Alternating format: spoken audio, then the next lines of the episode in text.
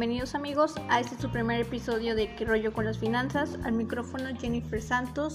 Es un gusto traerles temas de finanzas de una forma más ligera y así estar informado y saber qué rollo con las finanzas.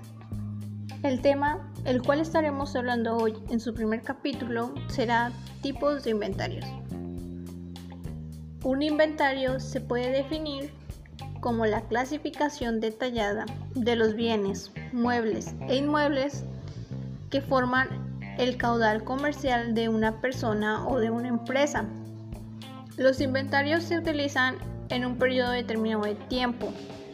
Es necesario que las empresas grandes y pequeñas lleven un control exhaustivo de mercancías y de las ventas que se realizan mientras transcurre el periodo comercial lo cual ayuda a verificar la cantidad de ventas sea igual a la cantidad de salidas de mercancía. Pero, ¿sabemos para qué sirven los inventarios? Bueno, los, los, inventarios se utilizan como un sistema de control y registro de ganancias, ya que brinda información resumida y concreta sobre las acciones de compra y venta de bienes y servicios. ¿Cuántos de nosotros hemos escuchado este concepto? Se podría decir que es muy común en las empresas. Pero, ¿sabías que existen más de 20 tipos de inventarios? Y cada uno de ellos son tan complejos, los cuales están hechos como para satisfacer sus necesidades de la empresa.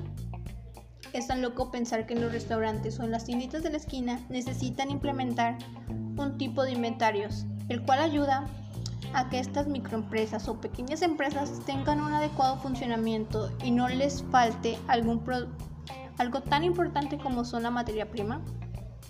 Diversos autores definen los inventarios como, son la, como la cantidad de bienes de una empresa mantiene en existencia en un momento dado. Entre los tipos de inventarios que podemos mencionar está el de inventarios perpetuos, que es aquel que se lleva de forma continua dependiendo de las existencias en el almacén. Este se realiza mediante un registro detallado.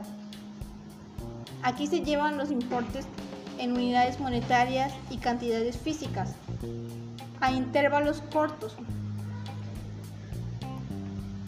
Este tipo de registros es de gran ayuda para preparar los estados financieros mensuales, trimestrales o provisionales, además de ofrecer un alto grado de control gracias a que los registros siempre están actualizados. Otro tipo de inventario es el intermitente, que este se realiza varias veces al año y también se denomina real, que consiste en contar, medir y pesar todas las los artículos del almacén de materias primas que van utilizadas para la producción.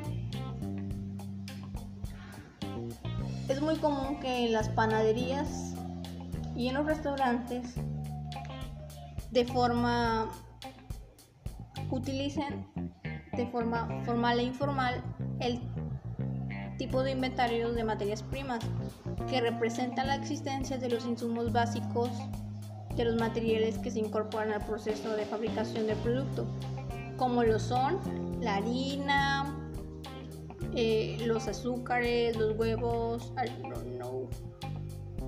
De los tipos de inventarios que podemos nombrar, pudiéramos decir que los más conocidos son el inventario inicial, que como lo dice su nombre, se realiza al inicio de la actividad de una empresa. El inventario fin y el inventario final que se realiza al cierre del año del ejercicio. Aquí es cuando, aquí en nuestra localidad son las papelerías de renombre como son la papelería Cervantes y la papelería Juárez, las cuales comienzan con el conteo de sus almacenes a finales del año, lo que les permite conocer la cantidad de mercancías con las cuales iniciar el nuevo ejercicio. Algunas de las ventajas que podemos decir que trae consigo el hacer un inventario es que funciona como un mecanismo de orden y control. Sirve para detectar pérdidas y robos. Permite conocer los niveles de producción. Ayuda a conocer el valor de la empresa. Permite conocer la curva de demanda y oferta.